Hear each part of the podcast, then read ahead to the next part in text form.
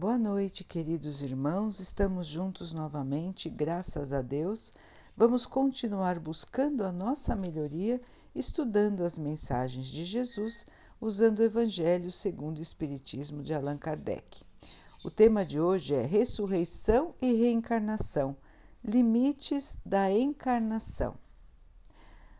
O profeta Isaías disse: Aqueles do seu povo que morreram viverão de novo. Os que estavam mortos ao meu redor ressuscitarão. Despertem do seu sono e cantem louvores a Deus, vocês que habitam no pó, porque o orvalho que cai sobre todos é, orvalho, é um orvalho de luz, e porque vocês arruinam, arruinarão a terra e o reino dos gigantes. Essa passagem do profeta Isaías, aqueles do seu povo que morreram viverão de novo, é muito clara em relação à sobrevivência do espírito após a morte. Se após a morte os espíritos fossem levados para um lugar e lá ficassem para sempre, o profeta teria dito: ainda vivem. Porém, ao dizer que viverão de novo, significa que terão que voltar a viver e isto só pode ser pela reencarnação. Se o ensinamento do profeta Isaías, viverão de novo, fosse entendido no sentido de que o espírito não precisa reencarnar, ele seria um contrassenso, porque ao não reencarnar, o espírito teria sua vida interrompida. Entendendo o ensinamento viverão de novo como a necessidade que o espírito possui de reencarnar, o profeta, além de colocar um fim ao princípio das penas eternas, ainda afirma que todos os que estão mortos reviverão, o que dá oportunidade ao espírito para sua recuperação moral através das sucessivas reencarnações. Nas três versões do livro de Jó, a reencarnação do espírito é trazida de forma incontestável. Ele se refere ao término da vida material, ao despojamento do corpo e ao período em que o espírito fica no plano espiritual, aguardando a oportunidade de voltar à vida, com um novo corpo através da reencarnação. Na primeira versão do livro de Jó, esta passagem está assim: quando o homem morre uma vez e seu corpo separado do seu espírito é consumido, em que ele se torna? O homem, estando morto uma vez, poderia reviver novamente? Nesta guerra em que me encontro todos os dias de minha vida, espero que minha transformação chegue. Na segunda versão de Jó está escrito: quando o homem morre, perde toda a sua força e expira.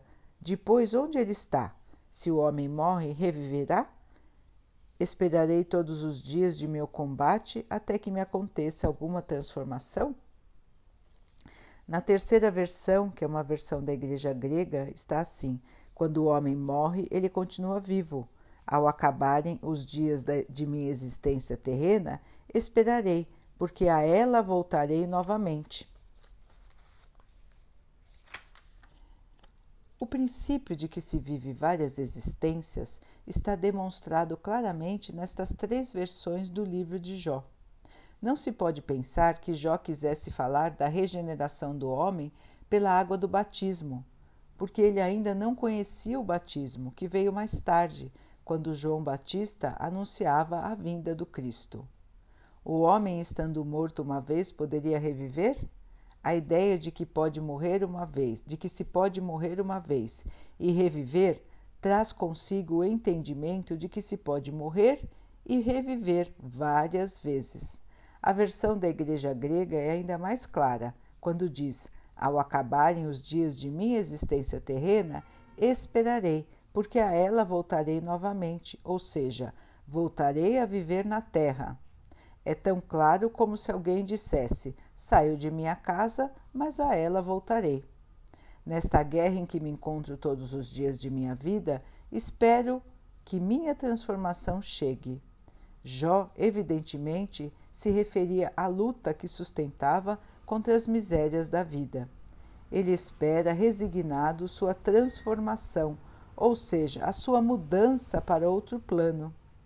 A palavra esperarei, na versão grega, se refere a uma nova existência. Quando minha existência terrena se acabar, esperarei, porque voltarei à vida novamente. Jó se refere ao depois da morte e diz que no intervalo que separa uma existência da outra, ele aguardará no plano espiritual o momento de retornar a viver na Terra.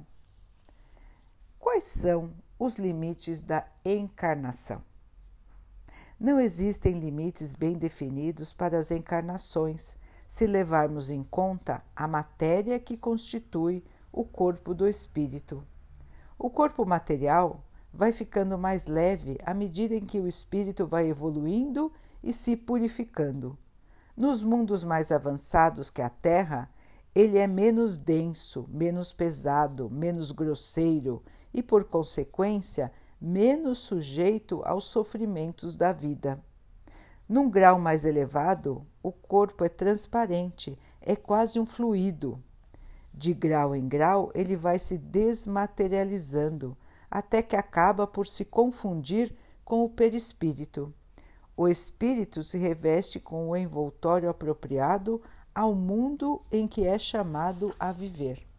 O perispírito sofre transformações sucessivas à medida em que o espírito vai evoluindo. Torna-se cada vez mais fluídico até a purificação completa, que é a condição dos espíritos puros. Embora mundos especiais sejam destinados a espíritos mais avançados, eles não permanecem presos a esses mundos, como acontece com os espíritos que moram nos mundos inferiores. O seu estado de pureza permite que eles se desloquem por toda parte para cumprirem as missões que lhes são confiadas. A encarnação, do ponto de vista material, assim como conhecemos na Terra, está limitada aos mundos inferiores. Quando o espírito trabalha pela sua purificação, ele se liberta mais rapidamente da necessidade de reencarnar Assim, continuar reencarnando ou não vai depender somente dele. Na erraticidade, que é o intervalo entre uma reencarnação e outra, a situação do espírito está vinculada, está ligada ao grau de adiantamento em que ele se encontra, visto que ainda permanecerá ligado ao mundo em que viveu. Desse modo, no mundo espiritual, ele será mais ou menos feliz, livre e esclarecido conforme esteja mais ou menos desmaterializado. Então, meus irmãos, estas passagens nos mostram que desde os tempos da antiguidade, a humanidade já era alertada sobre a existência da reencarnação. Já era avisada pelos profetas antigos que vieram antes de Jesus, de que o espírito encarnava, ficava aqui um período e depois voltava para o plano espiritual para poder novamente retornar à vida com um novo corpo. Então, a noção de reencarnação, irmãos, é muito antiga entre nós. Com o tempo, as palavras foram se modificando com as traduções, foram sendo tiradas, foram sendo modificadas e esse conhecimento foi sendo esquecido, foi sendo ignorado.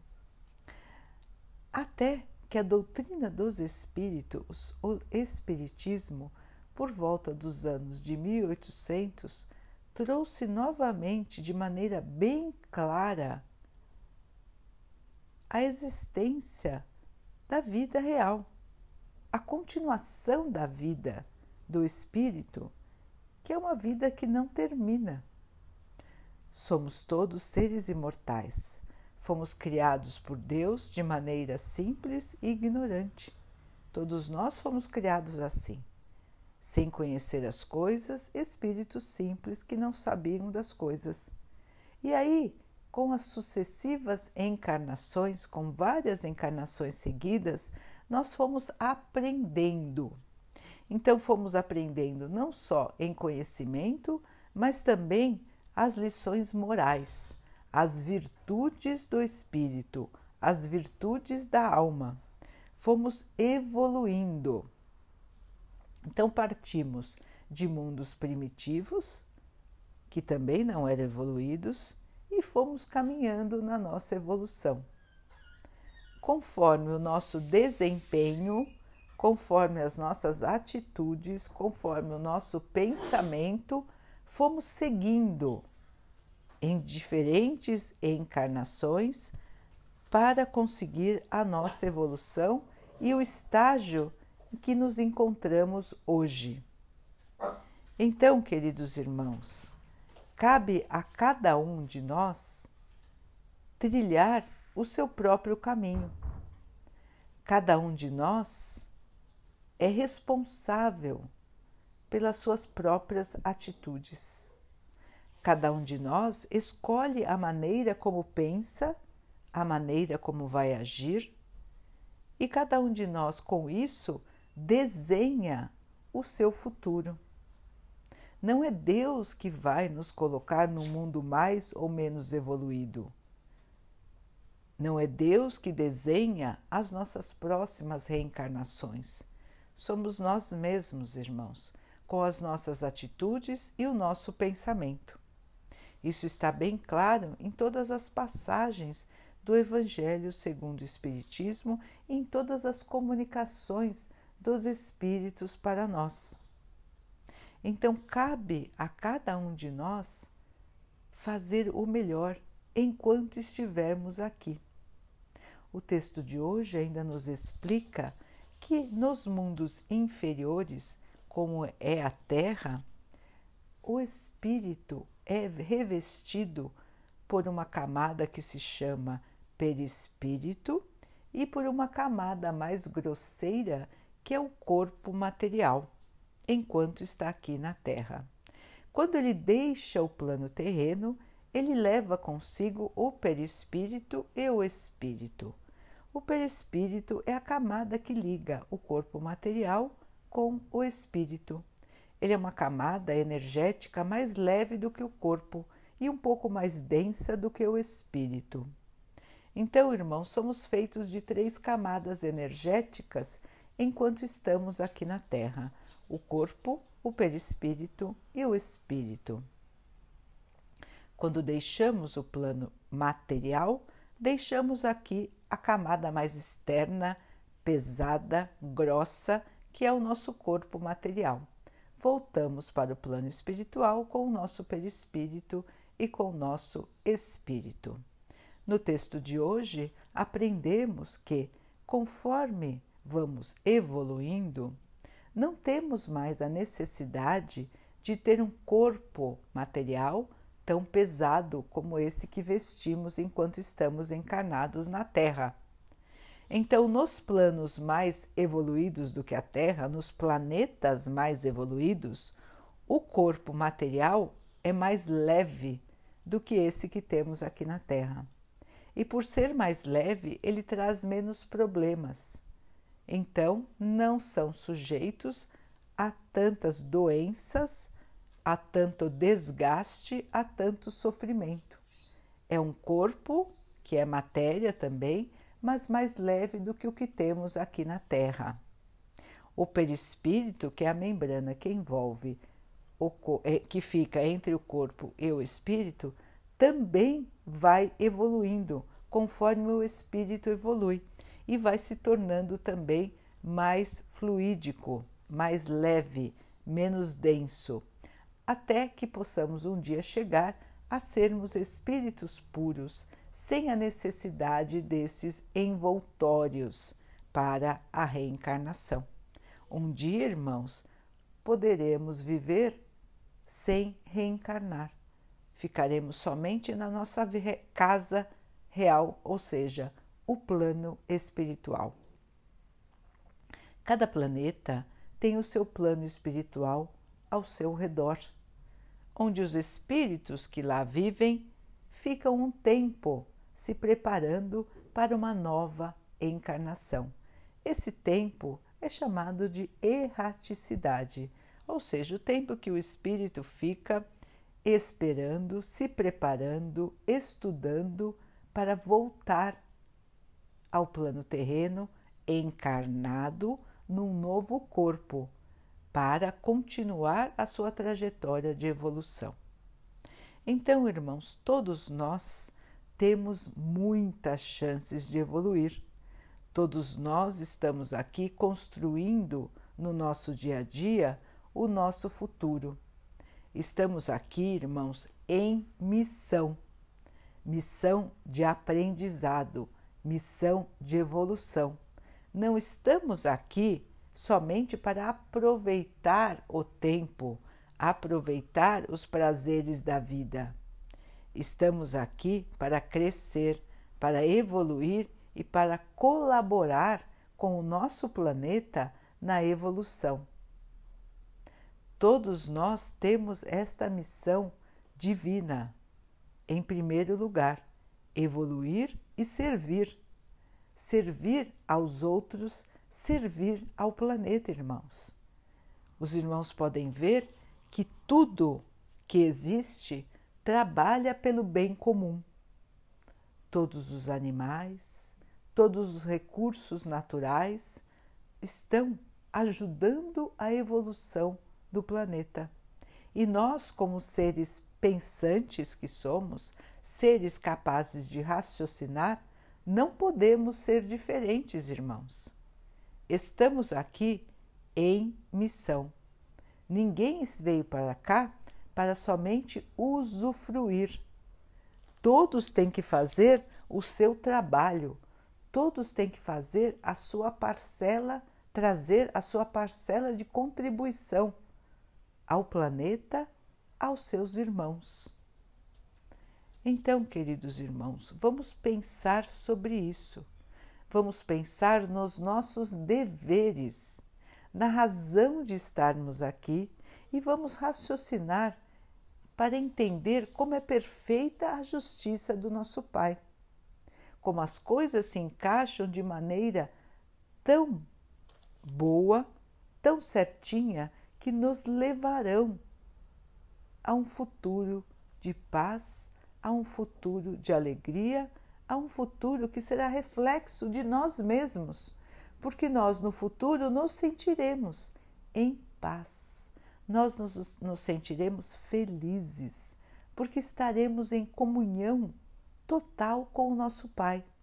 Esse sentimento de paz, de alegria, ele vem para nós quando a nossa consciência está tranquila ou seja, quando fazemos o certo, quando caminhamos no bem. Lembrem, irmãos, que a consciência é a parcela de Deus dentro de cada um de nós. Deus, nos deu, além de todos os presentes, além desta vida maravilhosa, deste corpo, do espírito, do perispírito, Ele nos deu a consciência que é essa campainha, vamos dizer assim, este alerta que está dentro da nossa mente, dentro do nosso pensamento.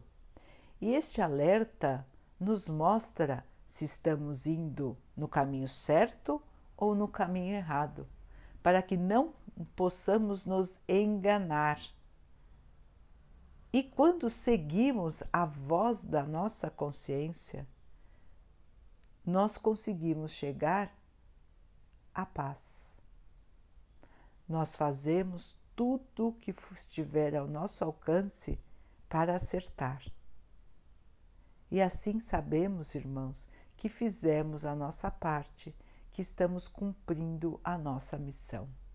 É assim que sabemos se estamos indo bem ou se estamos indo mal. Nós mesmos podemos nos avaliar não precisamos que ninguém nos diga. Nós sabemos quando estamos acertando e quando estamos errando.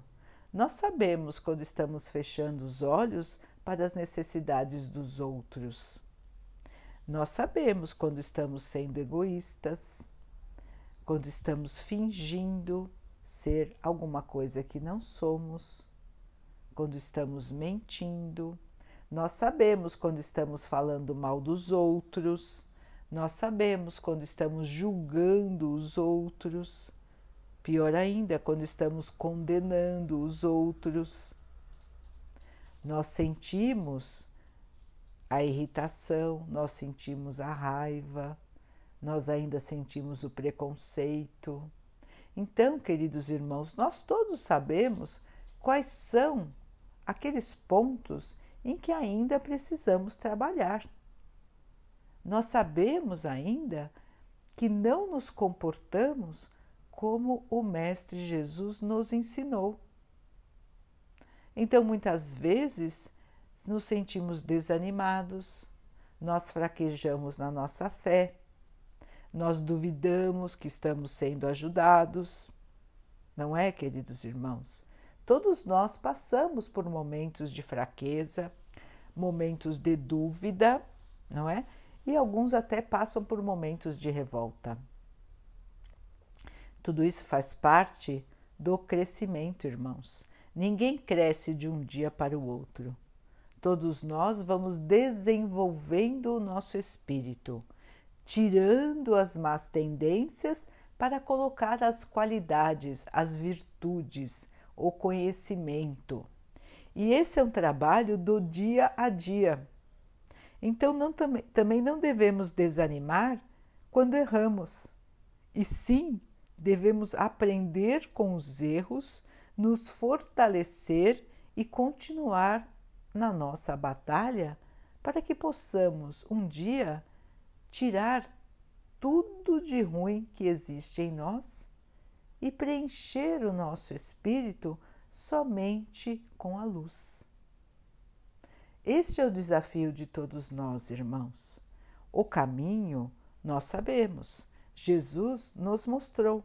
O caminho é a caridade, fazer aos outros o que gostaríamos que os outros fizessem para nós, em todas as situações da nossa vida, irmãos. Em cada situação que acontecer conosco, precisamos pensar antes de agir e antes de falar. Eu gostaria que a pessoa fizesse isso que eu vou fazer com ela, fizesse isso para mim? Eu gostaria de ouvir aquilo que eu estou falando para os outros? Eu gostaria de ser julgado como estou julgando os outros? Eu gostaria que me tratassem com preconceito, assim como eu estou tratando os outros? Se eu estivesse na rua pedindo comida, eu gostaria de não receber? Se eu estivesse em desespero, como eu gostaria de ser tratado? Se eu estivesse ainda entregue a vícios, eu gostaria de ser abandonado e condenado? Se eu tivesse errado,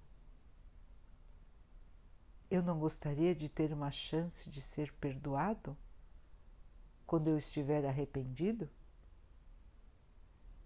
Então, meus irmãos, quando nos colocamos no lugar dos outros, nós vamos conseguir entender o que é a caridade.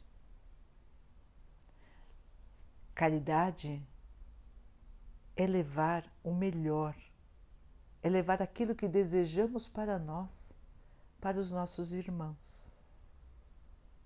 Enxergar o outro como um reflexo de si mesmo. Ver que somos todos iguais, todos irmãos, todos filhos de um mesmo Pai, todos feitos da mesma matéria, todos têm direito à felicidade e à paz.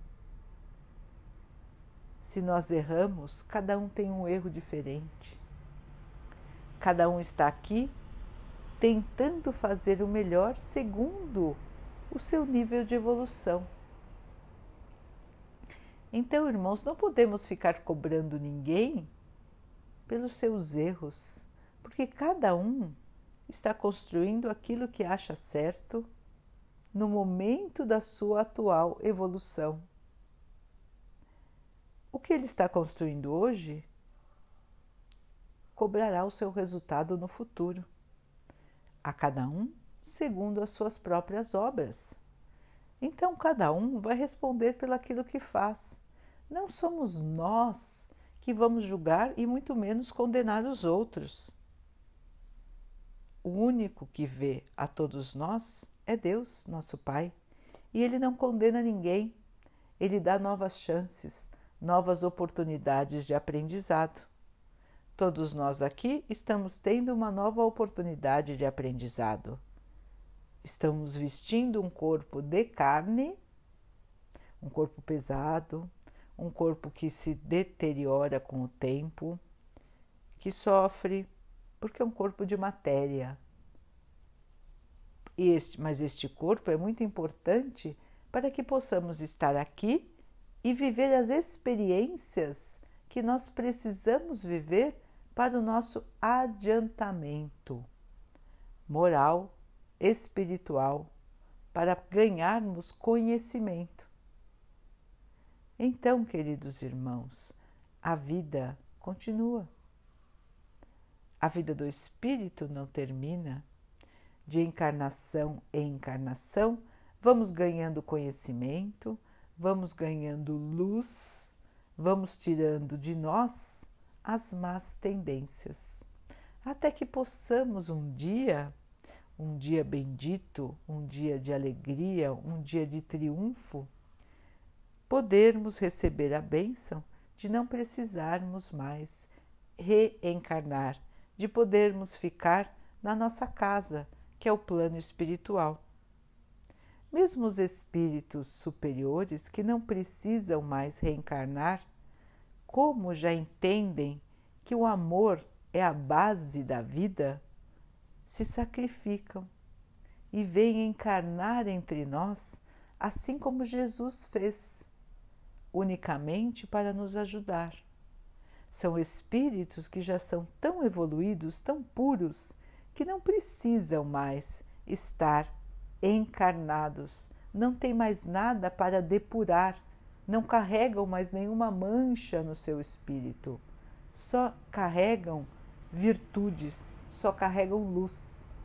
Mas eles vêm e estão entre nós para nos mostrar o caminho da verdade, para nos dar o exemplo, para nos apoiar, para nos ajudar. Então, espíritos mais evoluídos também estão encarnados em missão, em missão de amor, em, em missão de solidariedade, em missão de caridade. Porque se o princípio da vida é a caridade, irmãos, ele vale para todos. Quanto os mais evoluídos, logicamente, são aqueles irmãos que já aprenderam totalmente essa lição e que vivem a caridade no seu dia a dia. Nós um dia assim seremos também. Precisamos então já ir aprendendo esta grande lição, não é, irmãos? Já é tempo de aprender. Jesus já esteve entre nós há mais de dois mil anos e nos ensinou a lição do amor, a lição da caridade, nos mostrou o caminho, a boa nova, ou seja, a boa notícia, a notícia de que podemos evoluir, de que a vida é amor, de que a vida é respeito, de que a vida é carinho, de que a vida é solidariedade, é caminhar juntos, um apoiando o outro, para que possamos, enfim, ter o reino de Deus em nós. E o reino de Deus em nós é a paz de nosso Senhor no nosso coração, a paz de nosso Senhor no nosso espírito.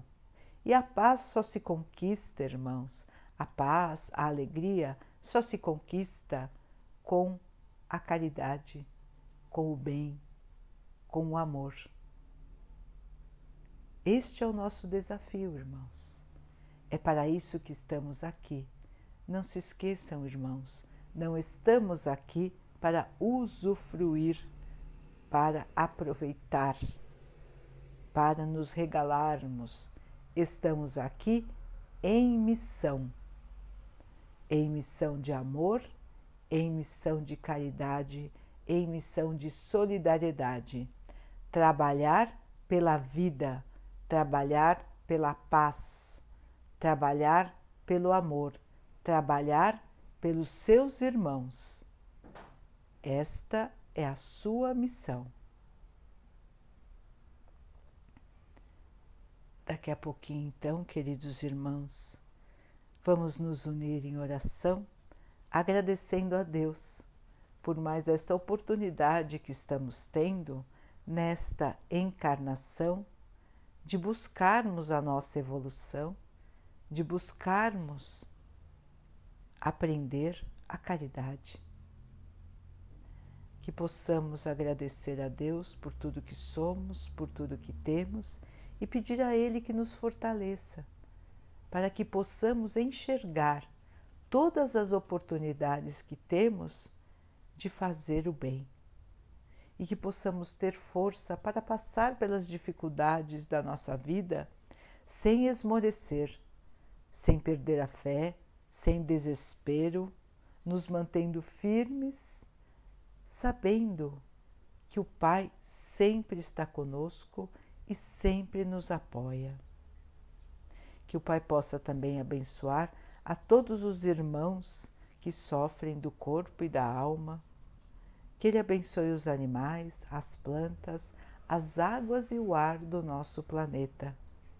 Que Ele possa também abençoar a água que colocamos sobre a mesa, para que ela possa nos trazer a calma e que ela proteja o nosso corpo dos males e das doenças. Vamos ter mais uma noite de paz, de tranquilidade. Vamos novamente conversar com o nosso anjo guardião, para que ele nos lembre dos nossos compromissos, para que ele nos ajude, nos fortaleça, nos dê ânimo, mantenha nossa fé acesa, tranquilize o nosso coração. E amanhã vamos despertar em paz agradecendo a Deus, agradecendo ao nosso anjo guardião por mais um dia, por mais uma chance, por mais uma oportunidade. Irmãos, fiquem, estejam e permaneçam com Jesus. Até amanhã.